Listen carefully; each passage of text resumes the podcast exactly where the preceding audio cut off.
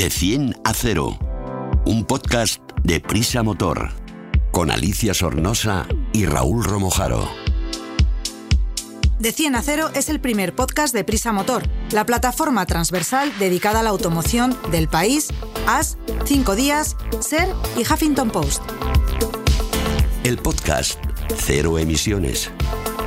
Súbete con nosotros.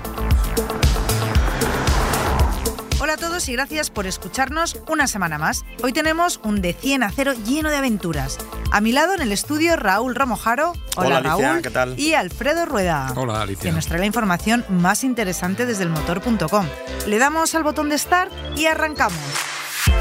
Más que tecnología, más que eficiencia, más que conducción, más que seguridad, más que un podcast de motor. Antes de hablar de aventuras en moto, que hoy lo vamos a hacer, quiero preguntarle algo a Alfredo. A ti, no, Raúl. Vaya Alfredo. por eso. Venga, para mí. ¿Cuánto tenemos que pagar a Hacienda por la venta de un coche usado? a ver, Qué buena pregunta y Sí, qué ¿eh? pregunta más directa. ¿eh? bueno, es que yo ya voy a saco. Bueno, a ver, eh, lo que hay que pagar a, a Hacienda depende un poco nuestro tramo impositivo, eh, depende de muchos factores.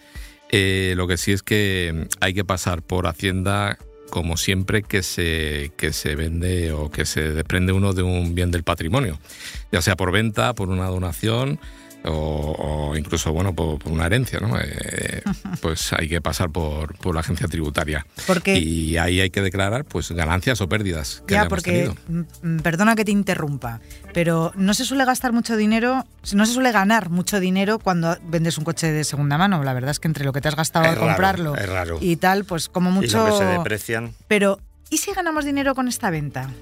Bueno, antes de, de- de responderte, efectivamente es muy raro que entre particulares en una compraventa de un vehículo genere, genere beneficios. Eh, si genera beneficios es porque un- es un coche que no es muy normal. Primero, o es histórico, han pasado un montón de años y se ha revalorizado con el tiempo, o es un modelo muy especial, muy caro de estas ediciones especiales, ah, también muy pocas unidades, etcétera. Un vehículo particular. Exacto, es un vehículo muy claro. particular eh, normalmente, ¿no? Hay, hay excepciones, pero no es lo normal. Y, y- y claro, y si se pierde dinero, como que es lo normal, eh, no te creas que Hacienda te va a devolver, no. Ah, no. Porque eso está considerado como una depreciación por el uso que tiene ese bien. Lo tienen todo bien lo cual, atadito. sí, sí, sí. Entonces, bueno, pues para calcular esa ganancia patrimonial que se ha tenido, si se ha tenido, que no es lo normal, Eso, ¿cómo se calcula? pues es fácil, hay que restar el valor de adquisición al valor de transmisión, es decir, hay que restar el precio de compra al precio de venta. Es sencillo, ¿Y todo esto lo tenemos que reflejar en nuestra declaración anual? eso es. Eh, claro, si se compra un coche, o sea, se vende un coche en 2022, pues de la declaración de la renta 2023, pues tendremos que reflejar ese aumento de patrimonio si lo ha habido. Sí, lo ha habido. Bueno, pues Eso muy es. bien. Muchas gracias, Alfredo. Me, queda- me quedo más tranquila. ¿Sabes quién va a tener un, un, creo, un, un incremento de patrimonio? Alonso el, eh, va a subastar un, un Ferrari Enzo que compró en su época de piloto de la escudería italiana. Eh, no sabemos cuánto pagó ni tampoco sabemos eh, dónde cotiza, yo al menos, no creo que no en España. Pero él seguramente sí que tenga un incremento patrimonial porque es un coche que en condiciones normales se está vendiendo en 3 millones de euros. Y teniendo en cuenta de quién es y de dónde viene, y está el coche en perfecto estado, tiene no llega a 4.000 kilómetros, sino, no, no llega a 5.000 kilómetros y, y es uno de los primeros que se produjeron, pues seguramente es posible que ese coche llegue a una cantidad mayor y ahí sí que haya un beneficio para Alonso que seguramente no pagó lo que tenía que pagar. Entonces él sí que tendrá que declarar en el país en el que esté residiendo pues el, incremento patrimonial. Efectivamente, como dice Raúl, pues hay muchos coches de famosos que, que pasa el tiempo o que a lo mejor esos famosos actores, cantantes eh, fallecen y el valor de ese coche que han tenido pues aumenta exponencialmente y de hecho hay muchas subastas sobre todo en Estados Unidos, de, de coches eh, de famosos que, que alcanzan uno- unos precios estratosféricos, ¿no? Y, y que los dueños, la verdad es que tienen una ganancia patrimonial muy, muy importante. Los Lo que pasa que en Estados Unidos americanos, menos. sí, están muy locos Bueno, y pagan. Bueno, no sé si pagan menos impuestos, pero desde Sí, luego que todas seguro. estas transacciones eh, interpersonales no se las controlan tanto Eso el es. Estado como aquí. Mm. ¿Cómo se calcula este valor, este valor entonces? Bueno, pues mira, eh, al precio pagado por un vehículo hay que sumar las inversiones y las mejoras que se hayan efectuado en él y restar los gastos e impuestos que se han asumido cuando se compró el coche. En el valor de venta hay que incluir los gastos e impuestos que se hayan asumido al venderlo. Así que nada, pues eh, la declaración de la renta hay que, hay que incluirlo como renta del ahorro y, lo último también que hay que destacar, hay que avisar, eh, es que en todo caso no hay que confundir esta declaración de ingresos con el trámite obligatorio de notificar la transferencia del vehículo a la, DGT, en la Dirección General de Tráfico. Bueno, pues Fernando Alonso, mm, de nada por todo lo que te hemos contado hoy. bueno, de todas formas, él no creo que tenga mucho problema. tribute va a, ganar dinero y tribute donde tribute, pues bueno, eh, no va a llegar a final de mes, yo creo que, no va a tener mucho problema. Yo creo que quizá además eh, muchos propietarios de estos vehículos no los venden, quizá por, por eso, porque luego van a tener que pagar los impuestos, eh, efectivamente, casi el collar que el perro. El collar que el perro qué telita. Bueno, pues vamos a cambiar de tema. Explicamos fácil lo difícil. Alicia, hoy vamos a hacer una cosa, a ver qué, te parece. en lugar de ser tú la que preguntas y la que nos eh, encauzas en el tema que vamos a hablar, lo vamos a hacer al revés. Pues venga, adelante. Porque en este caso, eh, y si nos permite nuestros oyentes, nuestra audiencia, eh, la protagonista vas a ser tú. vas a ser tú porque vas a hacer, tienes un proyecto en moto muy, muy interesante y que me gustaría que, nos explicaras, porque nos lo tienes que contar ahora, pero también con el compromiso de que a tu vuelta eh, nos vas a explicar también cómo ha ido, porque yo la verdad es que creo que es un tema que va a estar súper, súper chulo. A ver, cuéntanos qué es lo que vas a pues hacer. os voy a contar. Eh, se cumple este año los 50 años de la mítica marca Acervis, Acervis en italiano, Acervis es como lo pronunciamos aquí, en España. Cumplen 50 años. Entonces han ¿Qué es Acervis? Por si es, una, es una empresa que se dedica a la fabricación de plásticos, básicamente. ¿Y qué hacen con estos plásticos? Pues desde manetas, eh, guardabarros, partes para las motos de, de, enduro, de cross, de competición y depósitos. Esto es lo más importante. Ellos fabrican depósitos. Que sepáis que si tenéis una BMW, una KTM, una Ducati, el depósito que lleva vuestra moto está fabricado en Italia por Acervis. También hacen mucho material, ¿no? De accesorios, ropa, la misma marca, ¿no? Están haciendo también eh, ropa, van a hacer ropa casual y hacen mucha ropa, pues eso, para el, para el motocross, porque ellos vienen del motocross. Esto fue hace, eso, 50 años que Franco Achervis, que es el, el dueño, el CEO de esta empresa, se fue a Estados Unidos con un guardabarros de plástico en la mano se lo intentó vender a la gente de, motocross, les gustó mucho y bueno, de ahí yo creo que todos los que han hecho cross o les gusta ver enduro y todo esto, pues ven esta marca en un montón de, ítems que lleva la moto. Bueno, pues ¿Cómo lo van a celebrar? Celebran 50 años. ¿Cómo lo van a celebrar? Pues han estado dejando la cabeza a ver cómo hacerlo, cómo hacerlo, y quieren eh, que hagamos, que, que, consigamos para la marca un récord Guinness. Anda. Y cuando dices consigamos, está claro que tú estás en, ese paquete y que, ¿quiénes más vais? Bueno, es un récord Guinness que va a tratar de eh, conseguir la mayor distancia en moto sin repostar. y lo vamos a llevar a cabo tres pilotos, dos italianos, un italiano eh, que se dedica, Andrea Vettore, que se, Vector, que se dedica a correr el Dakar. es, bueno, ha corrido el Dakar, ya es una persona de unos 60 años. Eh, luego hay otro italiano que es un periodista influencer y, eh, y, yo, que voy a estar ahí con ellos. La representación, la representación femenina. y española. Sí, señora. tacatá. Bueno, pues vamos a hacer cada uno, vamos a cubrir la distancia entre Milán, vamos a cubrir la distancia entre Milán y Cabo Norte. Y vamos a conducir durante 800 kilómetros al día turnándonos cuatro horas cada uno. por relevos es el... Por relevos, sí. En los relevos no se puede parar la moto. La moto se va a parar solo cuando vayamos a dormir.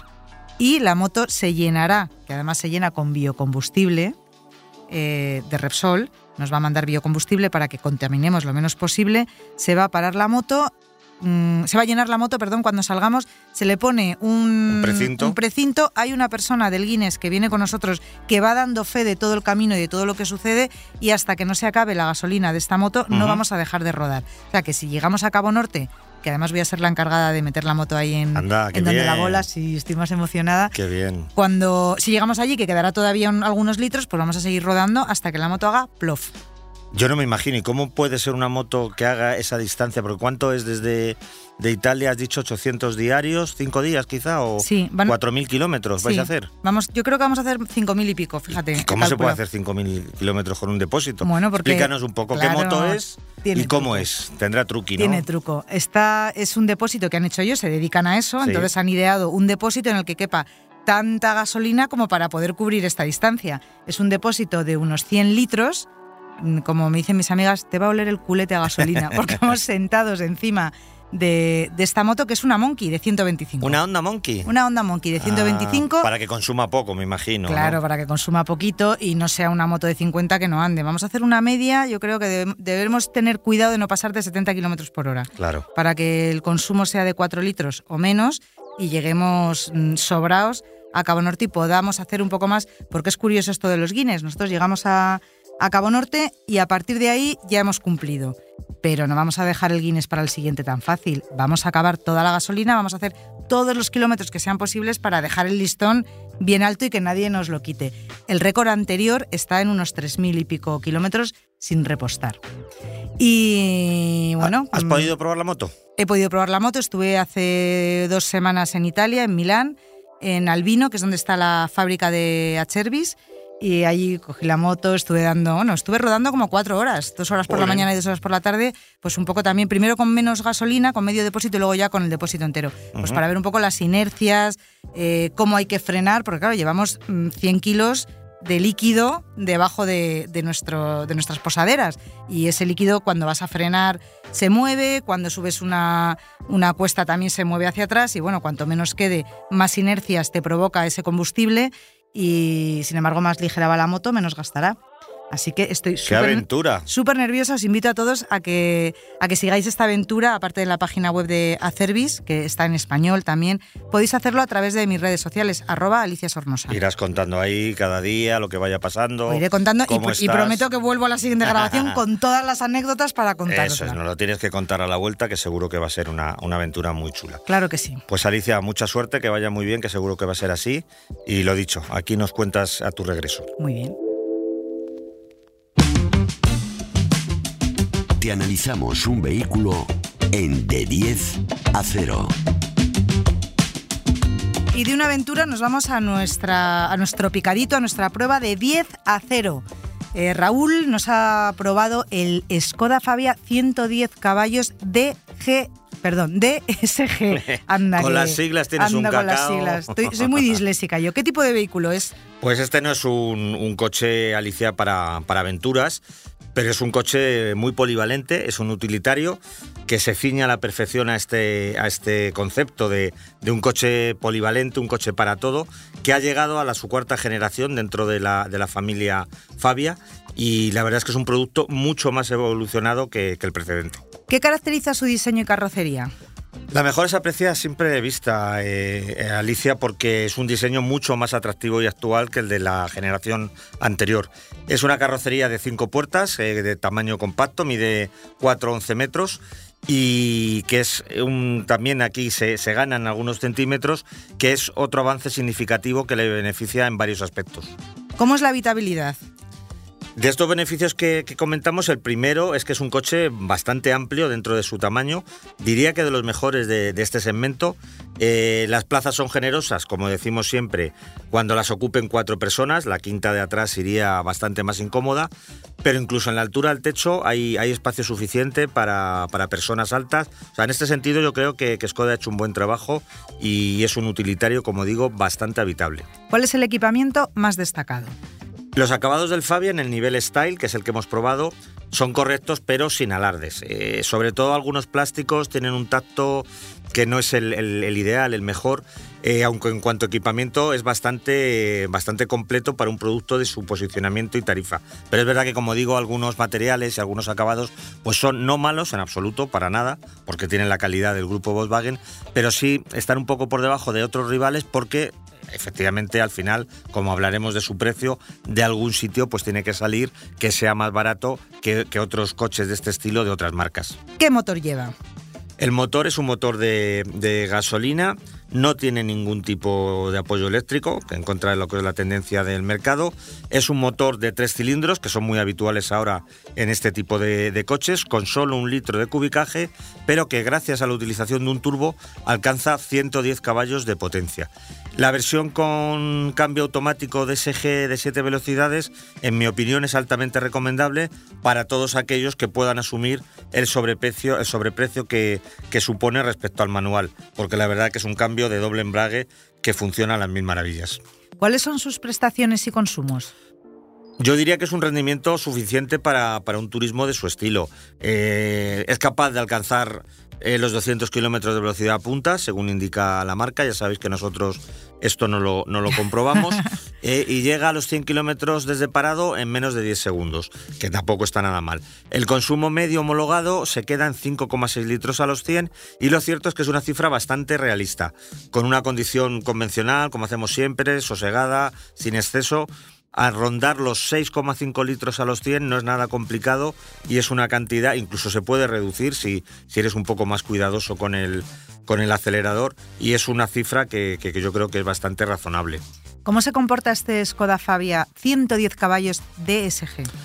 Pues yo diría que es un coche bastante equilibrado, es lo que la definición que yo creo se, se ciñe más a, a, las sensaciones que me ha dejado el Fabia.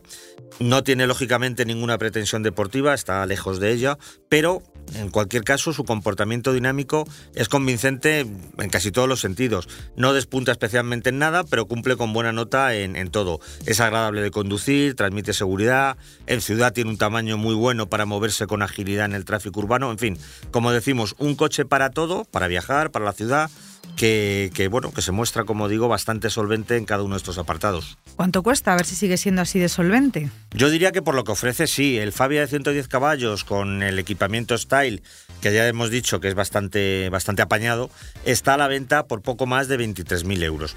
Es una cantidad bastante ajustada dentro de su segmento e, insisto, mm, yo creo que, que, que más que asumible por lo mucho que ofrece esta versión. ¿Para quién está indicado? El perfil del cliente es muy amplio en, el, en este Fabia. Yo te diría que desde jóvenes que acceden a su primer coche, a conductores más veteranos que ya no precisan del espacio, prestaciones de automóviles superiores. Su polivalencia le hace ideal para la ciudad, también solvente, como decía, para viajes en carretera. Además, cada vez más compradores, como también hemos comentado hace un momento, eh, son conscientes de que los productos de Skoda poco tienen que envidiar, envidiar perdón, al, a los de otros, uh -huh. otras marcas del grupo Volkswagen. Con lo cual, yo creo que por tu dinero lo que ofrecen y lo que obtienes está, está bastante justificado. O sea que que yo creo que es un, de hecho solo hay que verlo que cada vez sus ventas son, son superiores y cada vez se ven más escodas de todo tipo en, las carreteras, ¿no? Porque, por eso, porque es una compra, como ellos dicen, muy inteligente, una compra quizá no tan pasional como de otras marcas o otros modelos, pero que realmente cumple con las expectativas y las necesidades de un gran número de conductores. Bueno, estamos hablando del grupo Volkswagen, eh, también hay otros grupos. ¿Cuáles son los rivales de este Fabia en el mercado? El mercado de los utilitarios, lógicamente, porque se venden muchísimo del segmento B, como se llama, es amplísimo y prácticamente todas las marcas de, talante eh, generalista, como las denominamos, disponen de un modelo similar.